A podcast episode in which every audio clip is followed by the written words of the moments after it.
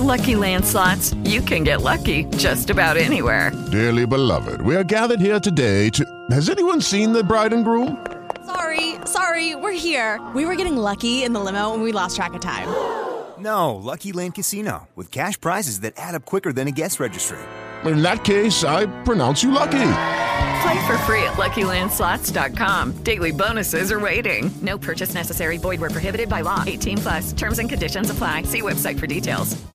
Saludos amigos y amigas, bienvenidos a Historia de España para Selectividad. Tema 20, segunda parte. Soy Juan Jesús Pleguezolo, profesor de Historia de Instituto, y estoy intentando con esta serie de podcast ayudar a estudiantes de segundo de bachillerato a que las cosas les sean más fáciles, porque segundo de bachillerato es muy duro. Y amigos y amigas, estamos ya en el tema 20. Te queda nada para el examen, que te queda nada, que esto se termina, que ya mismo empiezan las vacaciones, tío. ¡Ánimo! Antes de empezar con el programa, te recuerdo que si te gusta cómo cuento la historia, si te gusta cómo veo la educación, puedes adquirir mi libro como una historia en Amazon. Te dejo el enlace en las notas del programa. Bueno, bueno, bueno, vamos a hablar de las alternativas políticas tras la muerte de Franco. Miren, eh, esto es interesante. Vamos a ver. A la muerte de Franco hay tres alternativas en España. Tres cosas podían pasar a la muerte del dictador. ¿Cuál era la primera alternativa? Pues la primera alternativa es que hubiese continuado la cosa igual. O sea, la primera alternativa es una alternativa continuista, es decir, un franquismo sin Franco, que hubiese continuado la dictadura. ¿Cómo? Pues manteniendo las mismas instituciones, las mismas políticas, las mismas prácticas, solo que con distintos personajes. ¿Cuál hubiera sido esa opción? Pues tener al rey como jefe del Estado y al presidente, en este caso, hubiese sido Arias Navarro. Y, bueno, pues la cosa hubiese seguido igual con, con un franquismo sin Franco. ¿Vale? Y mucha gente dentro del gobierno optaba por esta opción. Entonces, primera alternativa, la continuista, que la dictadura hubiese continuado, pero con otros personajes. Segunda opción, la opción reformista, es decir, desde las mismas instituciones franquistas, empezar un proceso de reforma y transformar esa dictadura en una democracia. La tercera opción que tenemos es la opción, la alternativa rupturista, que esta la pedía mucha gente en la oposición, es decir, hacer borrón y cuenta nueva. Eh, un referéndum, preguntar a los españoles qué querían y empezar de cero con otra cosa. ¿eh? Pero eso sí, romper absolutamente con el régimen franquista. Finalmente, hagamos un spoiler. ¿Cuál de las tres opciones se impone? Pues se impone la opción reformista. Es decir, se empieza un proceso de transformación desde las mismas instituciones franquistas para transformar el Estado en un Estado democrático. Eh, bueno, Parece, eh, hemos dicho que triunfa la opción reformista, pero al principio parecía que no, parecía que la cosa iba a ser la opción continuista.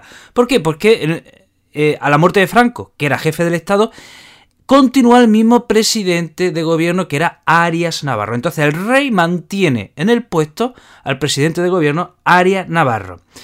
El rey nombra entonces a, a, Torcuato Fernández Miranda como presidente del Consejo del Reino y de las Cortes. Pero bueno, hemos dicho entonces que, parecía que la opción continuista triunfaría, pero bueno, no, no, la cosa no. Eh, por un lado, la sociedad había cambiado, la sociedad ya quería cambio, ya la, España de los años de los mediados de los 70 no es la España de los años 50. Entonces la sociedad quería cambio y el rey también eh, fue impulsando ese cambio hacia adelante, hacia una democracia.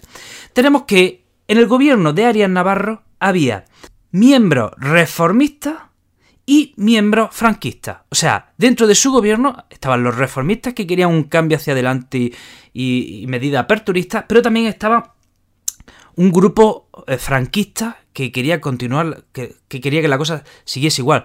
¿Cómo llamamos a ese grupo que quería un franquismo sin Franco, pues le llamamos el búnker.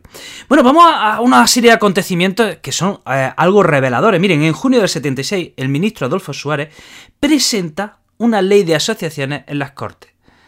Una ley de asociaciones que se aprueba y que en principio iba a servir para legalizar la formación de partidos políticos.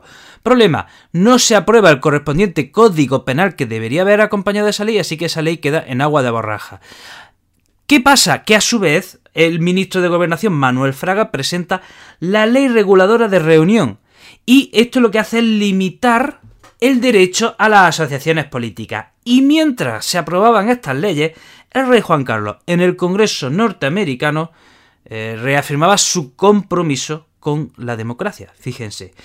Tenemos que en el año 76, pues miren, eh, empieza a haber manifestaciones en las calles, empieza a haber huelgas laborales, continúa la actividad terrorista.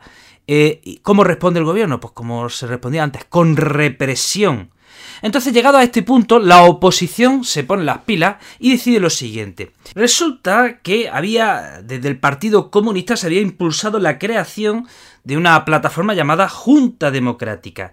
Y desde el PSOE se había impulsado otra plataforma llamada Plataforma de Convergencia. Y ambas plataformas lo que querían era terminar con el régimen franquista. Entonces, ¿qué es lo que hacen? Que ambas plataformas se, se disuelven y se fusionan. Repito, la Junta Democrática, impulsada por el Partido Comunista, y la Plataforma de, Convergencia, impulsada por el PSOE, se fusionan en una nueva coordinadora que se llama Coordinación Democrática. Y esta Coordinación Democrática tiene el nombre popular de Plata Junta. ¿Qué quería la Plata Junta? Eh, terminar con el régimen, legalizar los partidos políticos, convocar elecciones generales, etcétera. Bueno, pues hasta aquí el programa de hoy. Espero que te haya ayudado para entender un poquito más este proceso de histórico. Espero que te haya ayudado para eh, sacar una muy buena nota en el examen. Te recuerdo que tengo otro montón de proyectos relacionados con la educación. Si quieres estar al tanto de todos ellos, puedes seguirme en mis redes sociales, en Instagram el profesor inquieto o en Facebook Juan Jesús Pleguezolo.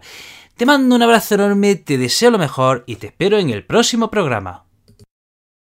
Lucky Land Casino asking people what's the weirdest place you've gotten lucky? Lucky? In line at the deli, I guess? Aha, in my dentist's office. More than once, actually. Do I have to say? Yes, you do. In the car before my kids' PTA meeting. Really? Yes. Excuse me, what's the weirdest place you've gotten lucky? I never win and tell. Well, there you have it. You can get lucky anywhere playing at LuckyLandSlots.com. Play for free right now. Are you feeling lucky? No purchase necessary. Void where prohibited by law. 18 plus. Terms and conditions apply. See website for details.